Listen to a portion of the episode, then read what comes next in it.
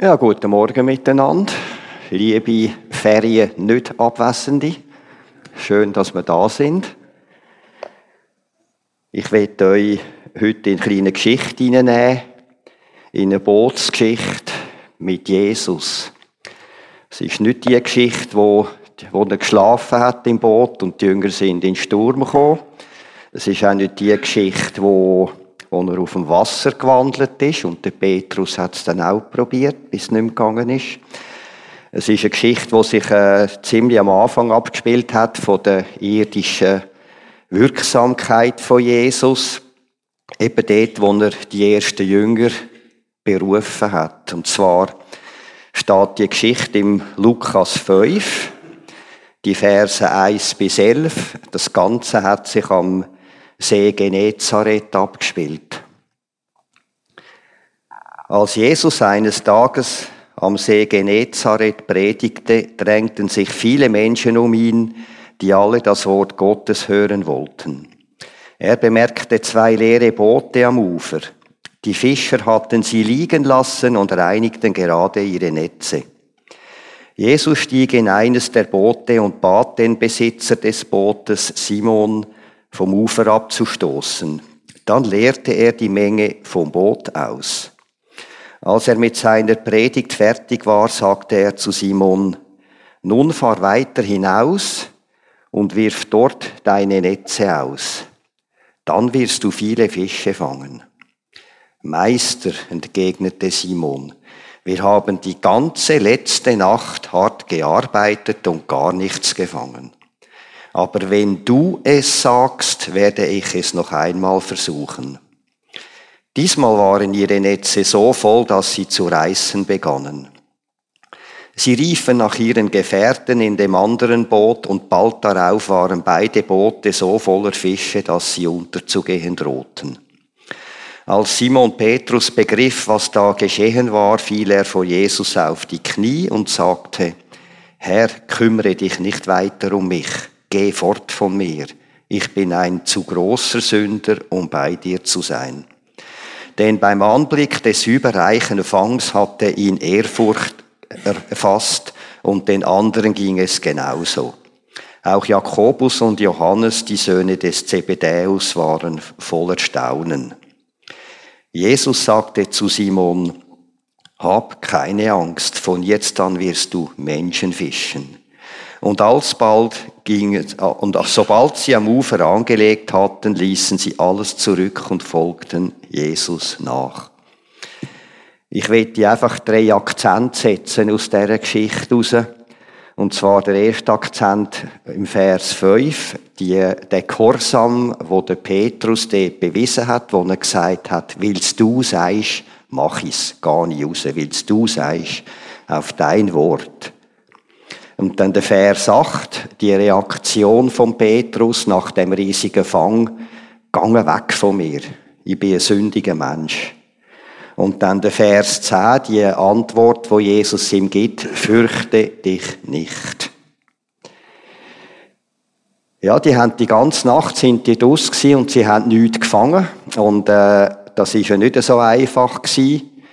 Das sind ja nicht irgendwelche Hobbyfischer gewesen, sondern das ist ihr Broterwerb gewesen, ihre Lebensexistenz hat vom Fischreichtum von dem See abgehangen, oder? Ist auf dem aufgebaut gewesen. Und das, was Jesus da eigentlich äh, äh, zuerst hat er einmal gesagt, komm, darf ich in dein Boot einsteigen und er ist einmal ein paar Meter ein vom Ufer weg, dass er nicht so bedrängt war von dieser Masse. Er hat freier können reden dann. Da hat er mal das Boot vom Simon Petrus gebraucht und das war ein Bit an ihm und, und der Simon Petrus ist mit ihm ein bisschen weggerudert. Und dann hat er eben gesagt, ja, gang noch mal raus, fahrt noch mal raus auf den See und tun eure Netze ausrühren und dann werdet ihr einen Haufen fangen. Und das ist eigentlich ein fertiger Unsinn gewesen, wo Jesus ihm da gesagt hat, weil am Tag durch hat er kein Mensch gefischt. Die Fischerzeit, die ist Nacht gewesen. Und interessant ist ja eben die Reaktion von Petrus, oder? Er hätte ja können sagen, ja nein, also du bist ein Zimmermann und du kommst vielleicht raus im Hölzigen. Aber, äh, aber vom Fischen muss ich jetzt schon sagen, da komme ich jetzt besser draus, als du da verlangst. Das ist ein Kabis, oder? Man, man, man tut es Nachtfischen, wir haben keinen Schwanz gefangen. Und äh, das wäre die menschliche Reaktion gewesen. Petrus hat aber nicht so reagiert. Er hat gesagt, auf dein Wort, oder willst du sagst. Er hat Gehorsam geleistet, eigentlich eben einen Gehorsam, wo seinem fachtechnischen Wissen völlig widersprochen hat. Da hat es vielleicht Leute, ich glaube, wenn jeder andere, der ihm das gesagt hätte, hätte er wahrscheinlich ausgelacht. Aber bei Jesus hat er gemerkt, äh, ja, er hat Gehorsam geleistet. Ein ganz wichtiges Wort eben im Zusammenhang mit dem Glauben. Gehorsam. Ist auch eher ein Wort, das heute eben nicht so beliebt ist, oder? Es ist eher ein, ja, da könnte dann mehr manchmal die Nase rümpfen. Gehorsam ist manchmal etwas, das uns eher widerstrebt, weil wir doch gerne eigene, eigene Wille durchsetzen Aber bei Jesus hat das Wort Gehorsam hat einen ganz wichtigen Stellenwert gehabt. Er hat da auch sehr ernste Aussagen gemacht dazu und ich lese einmal eine von denen.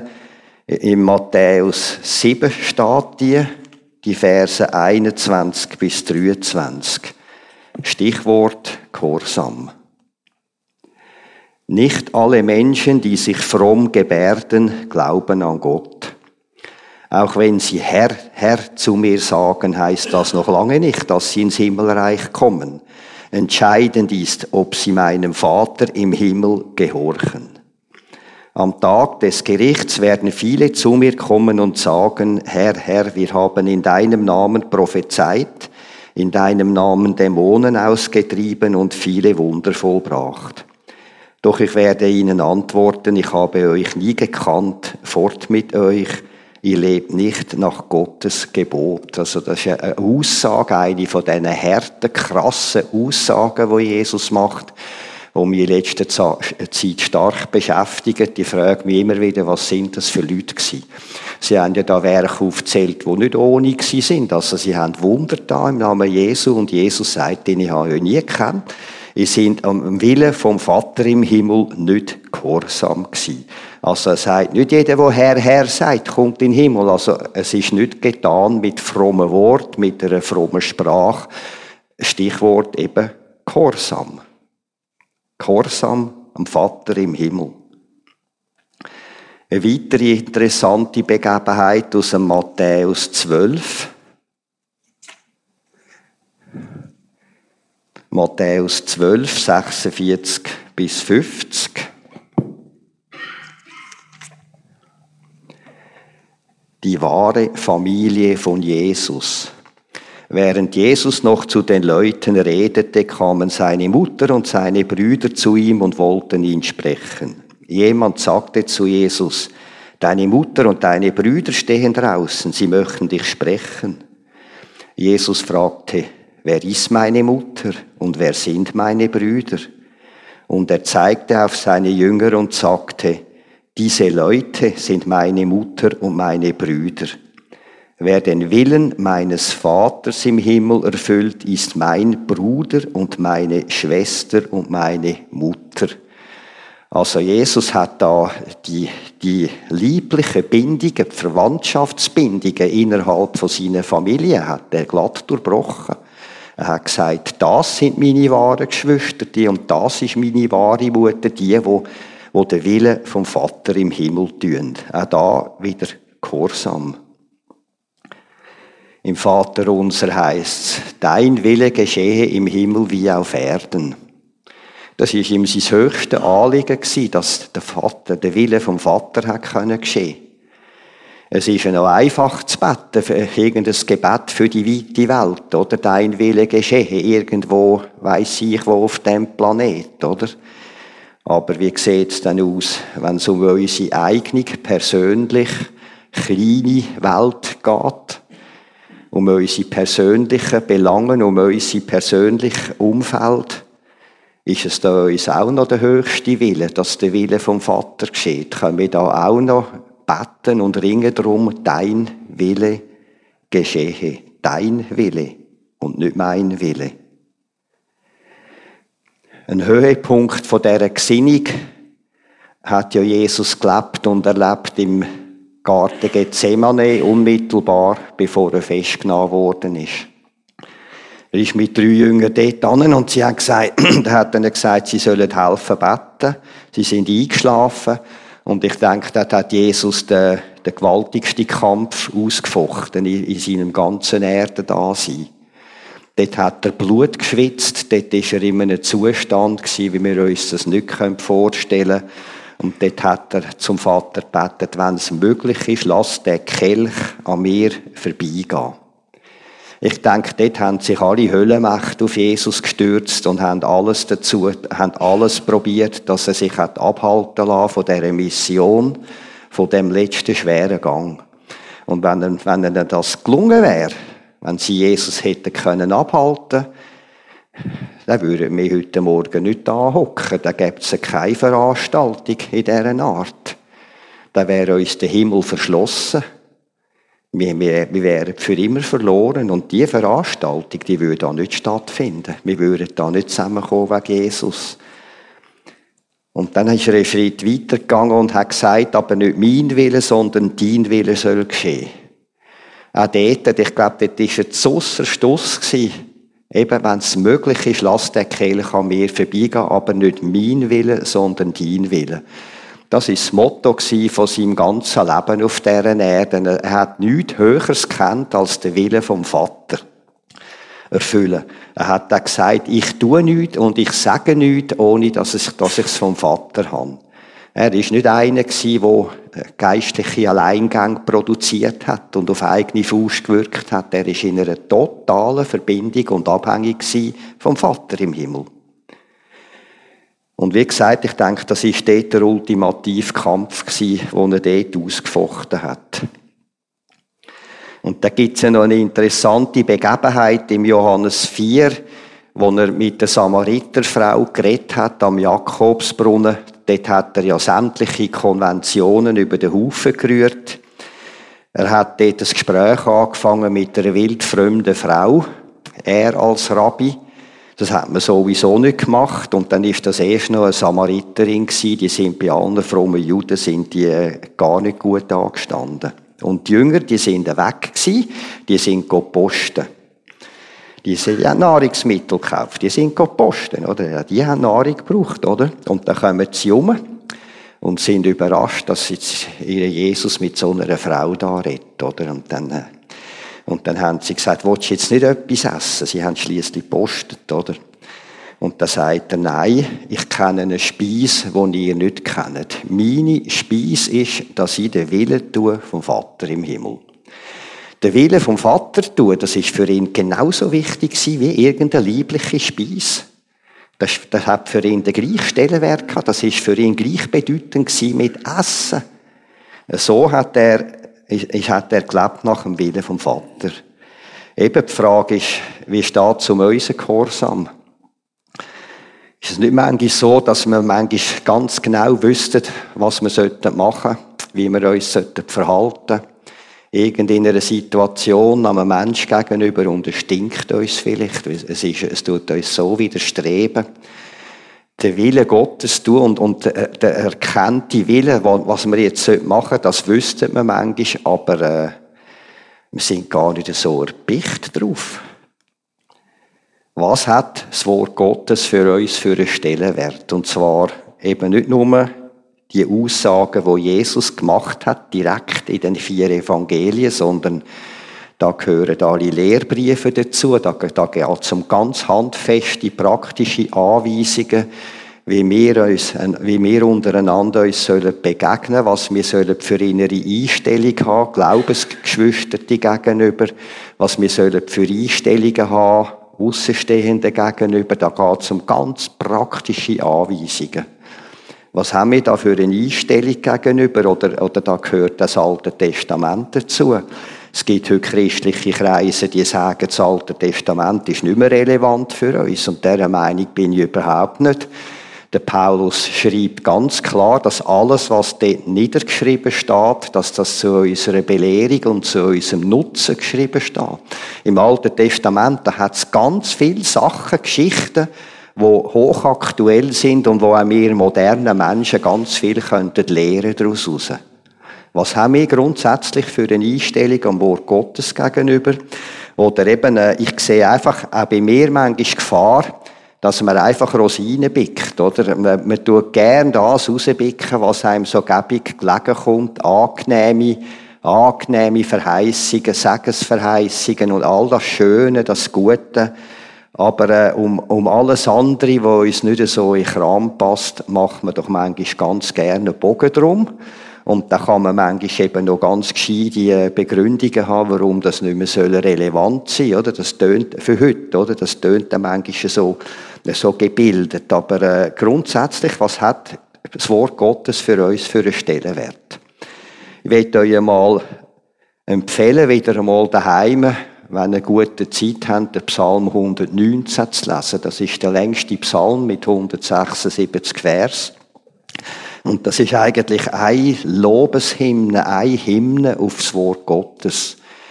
Die Kernaussage ist, dass das Wort Gottes kostbarer ist als alle Schätze auf dieser Welt. Leset den Psalm wieder einmal und da, da merkt ihr, was das Wort Gottes für einen unerhörten Stellenwert hat. Kostbarer als alles andere. Der zweite Akzent, die Reaktion von Petrus, ist ja interessant nach dem riesigen Fang. Er ist verschrocken und hat Jesus gesagt, gange weg von mir, ich bin ein sündiger Mensch. Er hat genau gemerkt, da ist etwas Übernatürliches passiert. Da ist etwas, da ist ein Wunder passiert, wo Jesus gewirkt hat. Und es ist halt schon so, Jesus ist ja sehr aktiv dabei gewesen bei dieser ganzen Weltenschöpfung. Er ist der Baumeister von dieser Schöpfung.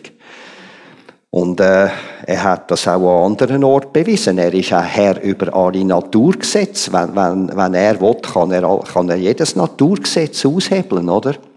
Er hat können Sturm stillen, oder? Und das Meer ist ruhig gewesen. Und Petrus hat etwas von dem gemerkt. Es ist wirklich so gewesen. Jesus ist ein Herr über die Fische. Er hat können wirken, dass die zu dieser unmöglichen Tageszeit ins Netz gehen. Das hat Jesus gewirkt und der Petrus hat etwas von dem gemerkt. Und er hat etwas von dem gemerkt, was eigentlich für eine tiefe Kluft ist zwischen uns, natürlichen Menschen und dem lebendigen Gott. Immer wieder sehen wir das in der Bibel, wenn, wenn der natürliche Mensch am lebendigen Gott begegnet ist, irgendeine Sicht hat, eine Vision von Gott, dann hat es der Mensch letztlich nicht ertragen. Im Jesaja 6, da hat der Prophet bei seiner Berufung hat er einen Blick tun in den Thronsaal. Hat den Herr gesehen auf dem Thron hocken. Und er hat himmlische Wesen gesehen, umfliegen, die er kaum hat beschreiben Und wie ist seine Reaktion? Er hat gesagt, mir wird schrecklicher gehen, ich muss sterben. Ich habe den Herr gesehen und ich bin ein sündiger Mensch mit sündigen Lippen unter einem Volk mit sündiger Lippen ich, ich muss sterben. Ich, ich hat, hat gedacht, er könnte das nicht überleben. Und dann ist eines von diesen Wesen ist zu ihm geflogen und hat eine glühige Kohle genommen und hat seine Lippen gereinigt. Ist, er ist gereinigt worden von seinen Besuderungen. Er ist berufen worden zum Prophet. Die Reinigungshandlung dort, das ist natürlich, hat nur können geschehen, weil, weil es klar war, es wird einmal einer kommen, der auch für den wo auch für den, für den Prophet wird sterben, oder? Jesus, das ist nur eine symbolische Handlung gewesen. Und im Jesaja 59 sagt Gott zu seinem Volk, aber das, das Wort, das gilt genauso für uns heutige Menschen, für unsere heutige Gesellschaft weltweit. Da sagt er, äh, meine Hand ist nicht zu kurz, um euch zu helfen. Und ich bin nicht taub, dass ich euch nicht hören kann. Aber eure Schuld, eure Sünden stehen zwischen uns wie eine riesige Mauer. Das ist jetzt das Bild der riesigen Mauer. Man kann auch das Bild brauchen von der tiefen Kluft. Und das trennt euch von, das trennt euch von mir. Und es ist wirklich so, zwischen dem natürlichen Menschen und dem lebendigen Gott ist eine tiefe Kluft oder eine riesige Mauer. Und das Merkmal von allen Weltreligionen, von allen Religion, religiösen Sachen ist, Der Mensch merkt das irgendwie und er will die Kluft oder die Mauer aus eigener Kraft überwinden. Und die Bibel sagt ganz klar, ich könnt machen, was er will, ich könnt gute Werke tun, so viel er will. Es nützt nichts. Ich könnte sie nicht überwinden. Wie gesagt, und dann eben auch ein weiteres so ein Beispiel ist der, ist der Johannes, wo er am Anfang der Offenbarung ist ihm Jesus begegnet auf der Verbannungsinsel Patmos. Und dort hat er Jesus in Herrlichkeitsgestalt gesehen. Und wie hat er, was ist mit dem Johannes passiert? Das heißt, er ist wie tot umgekehrt. Er hat das schlicht nicht ertragen. Und die wunderbare Reaktion von Jesus, heb keine Angst. Heb keine Angst. Und da hat er die Offenbarung bekommen. Auch dort, ich bin überzeugt, wenn uns Jesus würde begegnen in voller Herrlichkeitsgestalt, wir würden das alle nicht verkraften. Auch wenn wir seine Nachfolger sind. Ja, der Petrus hat etwas gemerkt von dieser Kluft. Und ich werde jetzt noch ein paar, eben nochmal zu dem Punkt, ein paar schockierende Versen lesen aus dem Römer 3. Es sind eben, es sind schockierende Versen eigentlich. Aber sie zeigen ganz klar eben, wie, wie der natürliche Mensch ohne Beziehung zu Jesus da steht vor dem heiligen Gott. Es sind, es sind, äh, es sind keine schönen Versen, aber, aber die Bibel sieht den natürlichen Mensch so. Da tut der Paulus tut da verschiedene äh, Psalmverse zitieren.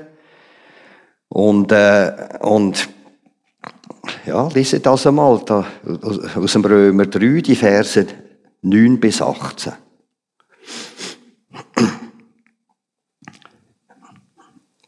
In der Schrift heißt es, keiner ist gerecht, nicht ein einziger. Keiner ist klug, keiner fragt nach Gott. Alle haben sich von Gott abgewandt, alle sind für Gott unbrauchbar geworden, keiner tut Gutes, auch nicht ein einziger. Ihre Rede ist faul wie der Gestank aus einem offenen Grab. Sie ist durch und durch verlogen, ihr Reden ist tödlich wie Otterngift. Ihr Mund ist voller Flüche und bitterer Worte. Sie sind schnell bereit, einen Mord zu begehen. Wohin sie auch gehen, folgen ihnen Verwüstung und Elend. Den Weg des Friedens kennen sie nicht. Sie haben keine Ehrfurcht vor Gott. Also ein schonungsloses Urteil über den Mensch, über einen natürlichen Mensch. Natürlich tut nicht jeder Mensch äh, ist gleich, äh, in jedem Punkt gleich verfallen. Es tut nicht jeder Mord. Es hat nicht jeder es hat nicht jeder ein, ein Ding, eine Sprache, das klopft und tätscht, aber, aber es zeigt einfach so, steht der Mensch da vor Gott. Die Kluft, geh weg von mir. Ich denke, wir haben ja ganz gerne einen Jesus, der auf Augenhöhe ist. Und ich bin überzeugt, Jesus ist der beste Freund, wo man sich denken kann. Jesus stellt als Freund jeden, jeden menschlichen Freund glatte Schatten. Für mich keine Frage. Aber sind wir uns bewusst, dass Jesus viel mehr ist? Manchmal habe ich fast ein bisschen das Gefühl, man macht Jesus fast zu einem Kumpel oder irgendwie ein bisschen in diese Richtung. Aber sind wir uns bewusst, dass Jesus viel mehr ist? Dass Jesus der Weltenherrscher ist, der Schöpfer von dieser ganzen Welt, vom Universum. Er ist der, der das Universum erhalten tut, durch sein mächtiges Wort. Er wird kommen als, in voller Herrlichkeit als Weltenrichter. Er ist der König aller Könige. Er ist einerseits der, der Löwe vom Stamm Juda und andererseits ist er zum Lamm geworden, wo er, wo er brütet für uns. Es gibt ja so ein wunderbares Bild, das manchmal eingeblendet wird äh, bei Lied. Also ich finde das immer gewaltig die beiden, die beiden Gestalten einerseits der mächtige Leute, der majestätische, wo alles unterworfen ist, und andererseits das Lämmri davor. Sind wir uns bewusst, dass Jesus viel mehr ist als ein guter Freund? Ich glaube eben, äh, manchmal müssen wir auch ein bisschen an das denken, oder? Aber das Gewaltige ist eben der, das ist der dritte Akzent, oder? Wo Jesus an Petrus sagt, fürchte dich nicht, hab keine Angst. Jesus hat allen Grund gehabt, dem Petrus zu sagen, ja, du hast recht, wir passen wirklich nicht zusammen. Du und ich im gleichen Boot, das, das geht nicht. Du hast recht. Er hat das aber nicht gemacht. Er hat ihm gleich geantwortet wie am Johannes, heb keine Angst.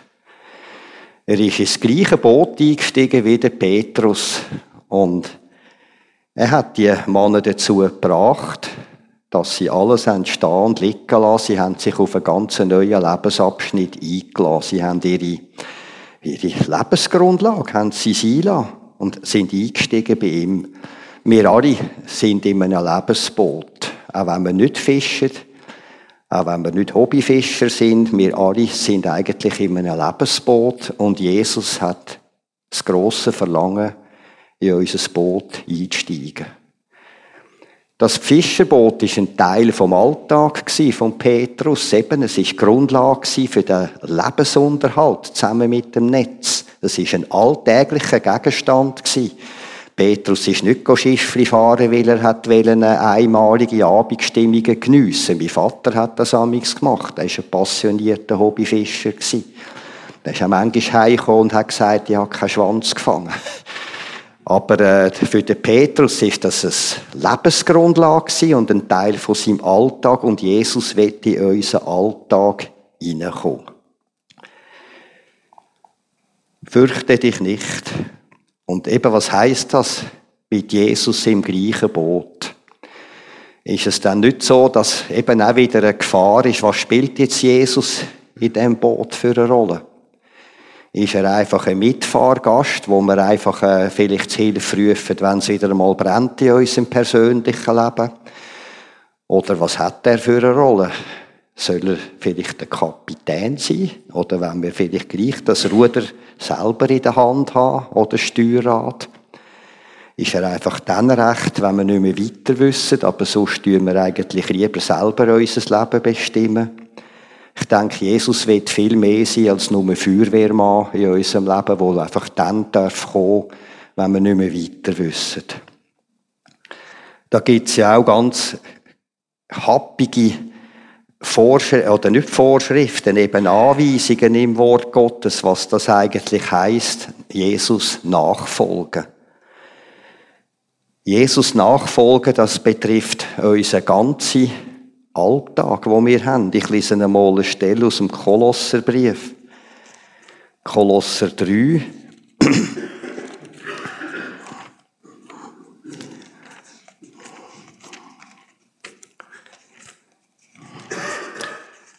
Kolosser 3, der Vers 17, da sagt der Paulus, der Kolosser Christen, alles, was auch immer ihr tut oder sagt, soll im Namen von Jesus, dem Herrn, geschehen, durch den ihr Gott, dem Vater, danken sollt.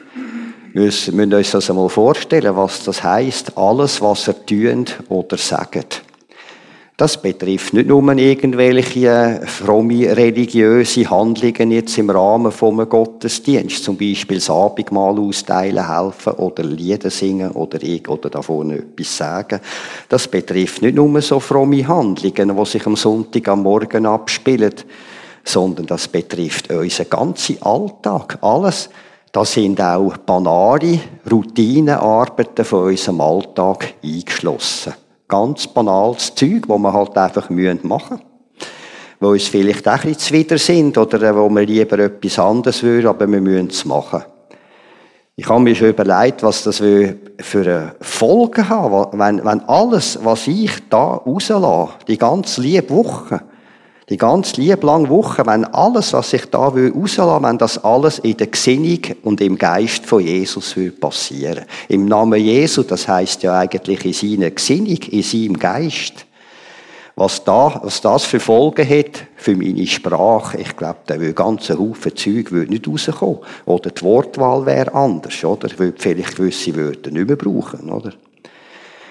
Also unser ganzer Alltag soll durchdrungen sein mit der Anwesenheit Jesu und so darf auch, dürfen wir auch äh, eben banale Sachen oder auch, da ist der ganze Berufsalltag eingeschlossen, mein ganzes Verhalten am Arbeitsplatz, da ist mein Verhalten eingeschlossen am Ehepartner gegenüber, mein Verhalten dem Kind gegenüber, den Eltern gegenüber, mein Verhalten im Kollegenkreis, im Freundeskreis, das Verhalten da innen, das tut alles zusammen umschliessen, den ganzen Alltag, sieben Tage in der Woche.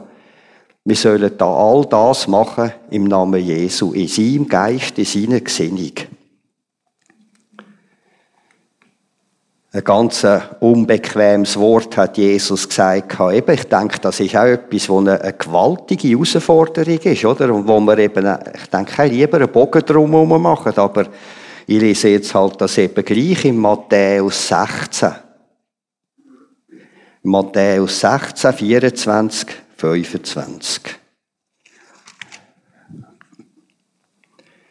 Dann sagte Jesus zu den Jüngern, Wer von euch mir nachfolgen will, muss sich selbst verleugnen und sein Kreuz auf sich nehmen und mir nachfolgen. Wer versucht, sein Leben zu behalten, wird es verlieren. Doch wer sein Leben für mich aufgibt, wird das wahre Leben finden. Wer mir nachfolgen will, der soll sich selber verlügen. Das ist auch wieder so etwas, oder? Sich selber verlügen ist uns doch eher auch, wenn er, äh, ja, äh, löst ja uns eher Widerstreben aus, sich selber verlügen. Das kann eben auch, das läuft auch genau wieder auf das raus, wo, wo Jesus seine höchste, seine höchste Priorität gesetzt hat. Nicht mein Wille, sondern dein Wille. Und er sagt eben, wer, wer, wer sein Leben behalten will, das heisst eben nicht, da redet er gar nicht unbedingt vom Märtyrertum, aber er sagt mit dem, wer, wer einfach, also ich sage es jetzt ganz salopp, wer weiterhin um sich selber um sich dreht, wo einfach die Devise ist, ich, ich, ich, ich, wo sich alles um eigene Pläne und eigene Wünsche dreht, das kann sogar im frommen Bereich sein, der wird das wahre Leben mit Jesus nicht kennenlernen. Ein Leben, er hat gesagt, ich bekomme, dass sie ein Leben haben in voller Fülle, in Reichtum. Ein Leben, wo eben völlig unabhängig von äußeren Umständen einen inneren Reichtum beinhaltet, eine innere Fülle, ein Erfülltsein, wie man das ohne Jesus nicht kann erleben kann. Aber da, ob, wie, wie, wie sehr wir das erleben, das hängt ganz fest davon ab, wie, wie sehr wir nach der Devise leben, eben nicht mein Wille, sondern dein Wille. Ich glaube einfach eben die Gefahr, die ist ganz groß und, und das sage ich zu mir selber, dass man zuallererst auch, dass man eigentlich eben eigene Lebenspläne hat, eigene Lebensentwürfe, eigene Vorstellungen und dann bitten wir Jesus, dass er doch das alles soll absegnen, oder? Wir, wir schmieden Pläne und er soll es doch bitte sehr absegnen. Ich weiß nicht, ob das immer richtig ist, oder? Wenn, äh, wenn es in erster Linie um uns selber geht. Ich, ich weiß nicht, ob wir genug danach fragen, Jesus, was ist dein Wille für mein Leben? Was ist dein Wille? Nicht meine, sondern deine. Wie sehr fragen wir nach dem? Im Römer 12, 1 und 2, da ist auch so eine grundlegende Aussage, wo eben den ganzen Alltag umfassen tut. Römer 12, die Verse 1 und 2.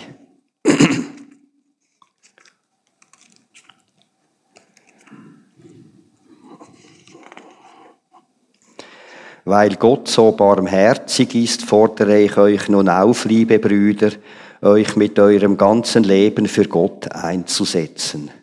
Es soll ein lebendiges und heiliges Opfer sein, ein Opfer, an dem Gott Freude hat.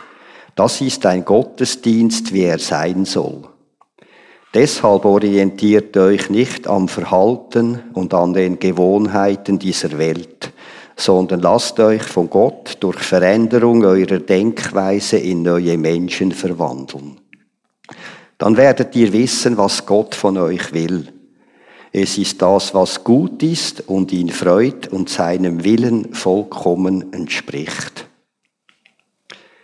Wir sollen unser ganzes Leben Gott hingeben. Unser ganzes Leben soll ein Einsatz sein für Gott.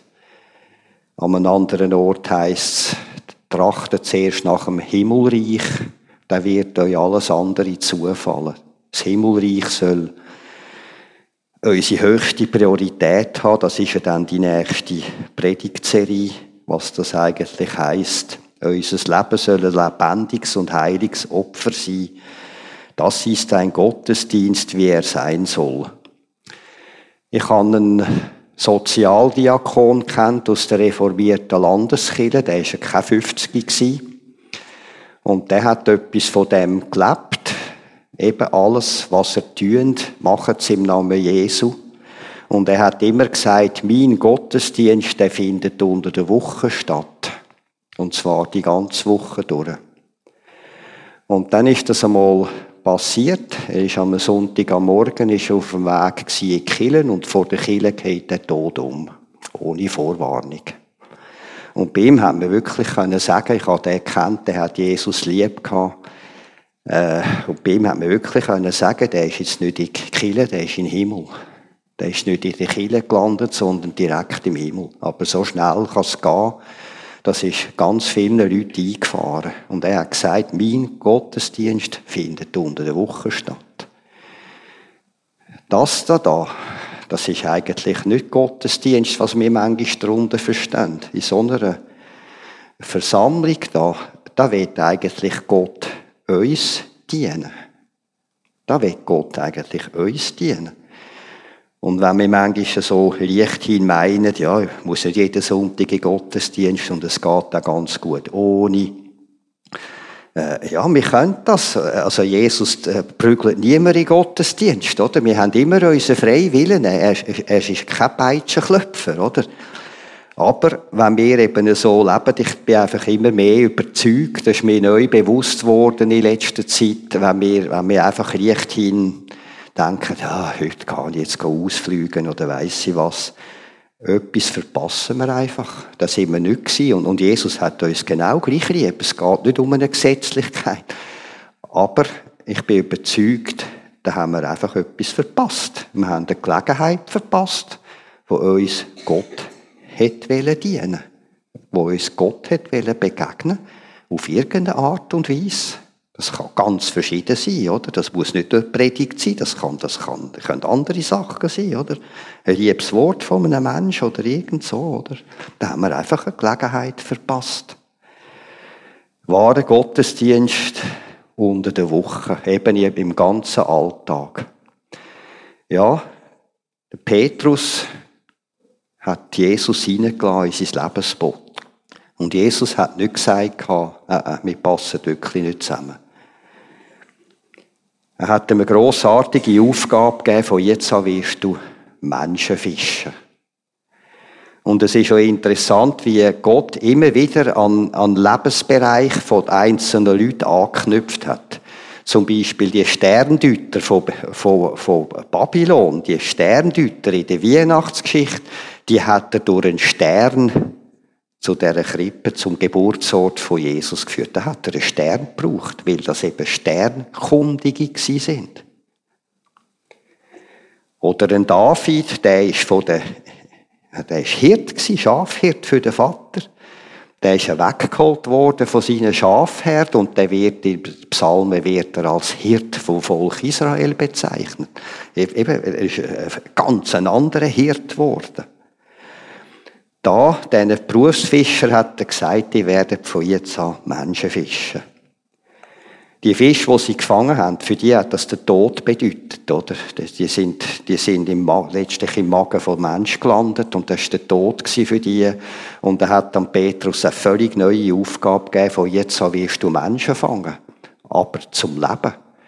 Du wirst helfen können, dass Menschen zum ewigen Leben kommen. Menschen vom ewigen Tod zum ewigen Leben. Menschen vom Reich der Finsternis ins Reich vom Licht führen. Etwas ganz Gewaltiges. Und die, die Jünger, die haben nicht gewusst, auf was sie sich einlösen. Ich glaube nicht, eben, es ist, es ist wirklich so, Jesus verlangt nicht von jedem, dass er einfach gerade den Beruf und alles aufgibt. Er verlangt nicht von jedem so eine radikale Wandlung, so einen, so einen radikalen Schritt. Aber was er wette, ist eben, dass, eben, dass unser ganzer Alltag eigentlich sich nach ihm ausrichtet, dass unser ganzer Alltag darf erfüllt sein, auch die banalsten Arbeiten, dass die dürfen erfüllt sein von seinem Geist und von seinem Wesen. Wenn ich Beere gönne daheim, ist das eine ideale Gelegenheit, um ein stilles Gebet zu sprechen, oder? Also da muss ich meinen Kopf nicht anstrengen. Das ist nicht eine Hochkonzentrationsarbeit, oder? Oder, oder das ist eine Gelegenheit, an dem herum zu studieren, was ich am Morgen vielleicht in der Bibel gelesen habe, oder? Dass ich eben nicht blödes Zeug wälzen da oben, sondern dass wir vielleicht mit dem beschäftigen, was ich am Morgen in der Bibel gelesen habe. Es gibt unzählige Gelegenheiten. Ja, Jesus wird Bestandteil werden von unserem Alltag. Er wird in unser Lebensboot einsteigen. Und keiner, keinen ist schlecht, dass er will sagen, mit dir geht's nicht. Er ist immer wieder der, der einen Anfang macht, der uns die Hand anhebt. Ist der, der immer wieder kommt, der eine, eine grenzenlose Geduld hat. Das kann ich bezeugen aus eigenem Erleben. Sonst würde ich gar nicht dastehen. Ja, Jesus, Jesus wird in unser Lebensboot einsteigen und er wird unseren Alltag durchdringen. Er wird der Captain sein von unserem Boot.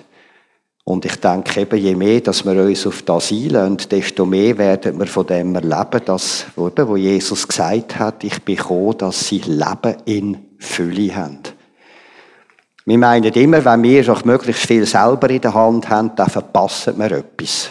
Und Jesus doch bitte einfach dort, wo es gerade gelegen ist. Aber er stimmt eben nicht. Wir verpassen etwas, wenn wir uns nicht voll auf Jesus einlösen. Ich tue noch beten zum Schluss.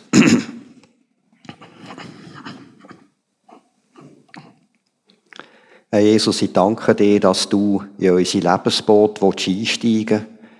Danke, dass du unseren Alltag erfüllen willst dass du immer bei uns sein auch in den grauen Tagen. Und ich danke dir, dass deine Geduld einfach grenzenlos ist. Ich danke dir, dass du in uns Herzen schaffen kannst, wo du kannst auf dem Thron hocken Herzen, die von dir erfüllt sind, wo alles bei dir suchen. Herzen, die sich dir hingehen. Und Herzen, die sich verändern lassen durch dich, dass wir einfach lebendige Werkzeuge sein, lebendige Zeugnis, dass uns das wirklich höchste Priorität haben bei uns, nämlich das Reich Gottes, deine Belang, deine Pläne, dein Wille und unsere Sachen. Ich lobe und preise dich dafür. Amen.